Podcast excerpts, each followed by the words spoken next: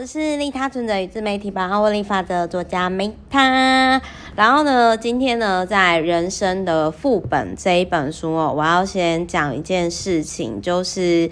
呃，这一本书里面呢，我必须要说，我对。其实我那个时候我不知道它是小说，我一开始本来以为说，哦，这个人生副本它是不是教大家都是说，哎，那个新手村呐、啊，然后我如何开外挂啊，以及就是如何嗯人生 online game 怎么玩啊之类，就是说我一开始呢，其实我是抱持着说，哦，那是不是就是我可能可以看一下他是怎么攻略他的人生游戏，然后或许呢。呃，会有一些可以值得参考的地方，搞不好就是也挺有趣的。就是一开始的时候呢，其实我那个时候看到，呃，那个时候我看到这个名，就是因为我其实是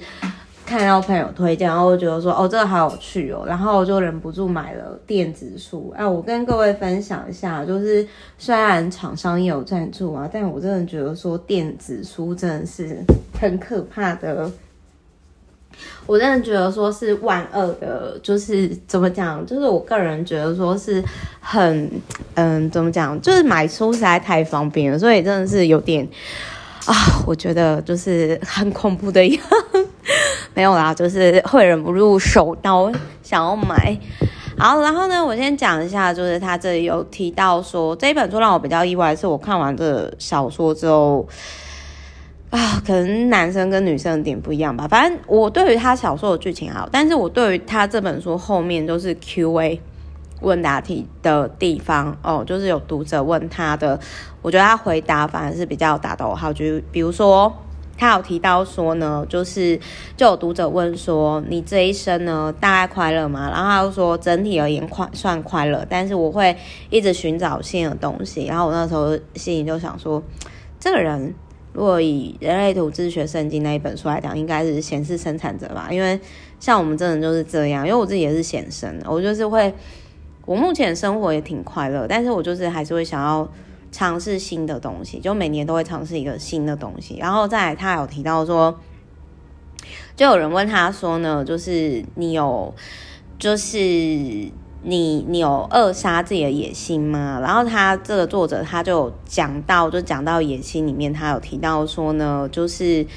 他说他从来就是他一直在追寻他的实现梦想。然后他有讲一句狠狠的话，所谓追求生活平衡的人，就是给那些不知道自己为了什么而生的人所准备的，就是。呃，他他有提到说呢，就是他的新书里面有一个角色，就是说呢，嗯、那个角色在那个书里面，就是他不断不断被鼓励书去找出热情，一个可以爬起床、持续呼吸、继续吃喝拉撒的理由。在这个角色的经验里，就是根本没有多少人找到自己存在的理由。那学校根本就没有提过寻找生命意义这项行动造成的社会阴影。心理阴影啊，就是就是他的意思是说，寻找生命意义这件事情会造成心理阴影。我觉得讲法让我很震撼。我觉得我震撼的点是说，当你今天追求这个作者的那个角色提到说，当你追求，嗯、就是生活平衡，就是因为你根本不知道为了什么而活着，所以你才就是你不知道为了什么活着，所以你才会追求生活平衡。我觉得这句话让我觉得超级震撼的。因为有多少人就一直说哦，我要工作跟生活平衡。可是如果你今天你是很乐在其中的人，其实你一直活在当下，你根本不会想说我要追求平衡，right 对吧？然后他还有提到说呢，追求就是寻找生命意义这件事情一点没有，一点也没有意义。这个作者角色他提到说，这件事情会把你吞噬殆尽，摧毁你的关系跟幸福。但是这个他这个。笔下的小说的作者，这个女生的角色，就是她还是一直在找寻生活意义。那其实我觉得这一句话就是让我很震撼的这一点，就是说，呃，追求生活平衡，就是给那些其实你根本不知道为什么而活的人所准备的嘛。然后那这这件事情打到我，就是因为这其实真的打到很多人啊！你看很多人去上很多课啊，然后参加很多活动啊，见很多人，他不是就是想要找全人生意嘛，对不对？然后所以那时候我看到的时候，我就觉得说，哇塞，这这句话实在是后劲太强。然后我反而对于这一本书的其他的角色呢，我个人是嗯就觉得还好。就是因为蛮多人他们是很喜欢这个小说的内容嘛，那但是对于我来说的话，我是还好，我反而是